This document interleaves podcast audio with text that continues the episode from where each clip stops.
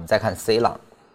，C 浪其实呢，从情绪上来看叫空头的宣泄啊，这是空头所主导的一个市场了。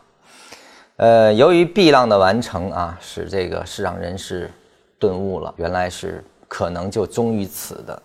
那么一轮多头行情已经结束了啊，继续期望继续上升的这种希望被彻底的破灭掉。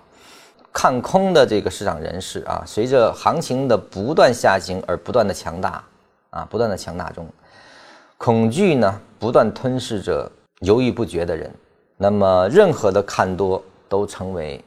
对恐惧的供养，所有的做多行为，最后都是一种，就是在市场中都是被碾扎的，就是这个概念。那么，它其实是一种恐惧不断占占据啊，下跌对于下跌的恐惧开始产生了这个主导性的一个形成。呃，那么 C 浪呢，从技术面去看呢，也是特征极其明显的，也就是说整个的盘面出现了这种全面的下跌，那么它是一种共识性的下跌。是我们说的叫双杀啊，基本面不支持啊，支基本面支持其下跌，这个技术面也支持支持其下跌，是共振的啊，它跟三浪正好相反。那么从性质上看呢，它的破坏力是非常巨大的。那么 C 浪呢，是犹如这个台风来临时候的那个大海，席卷一切的，没有幸存者啊，没有任何可以规避的个股和港湾。其实，在 C 浪中，你最有效的方法就是做空，只有做空一条路可走，因为它是共性下跌。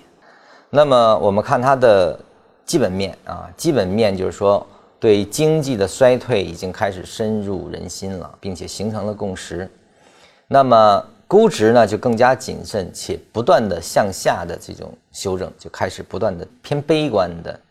并且这种悲观的论调也得到了财报上的印证，就是它是一种被基本面强化和市场情绪强化以及市场走势所强化下的一个下跌啊，所以说 C 浪向这个推动浪啊，上升浪中的三浪是一样的，它是一种双杀状态。所以说 C 浪，我们通过这些分析，我们就知道啊，就是不是分析定义啊，就是我们最想。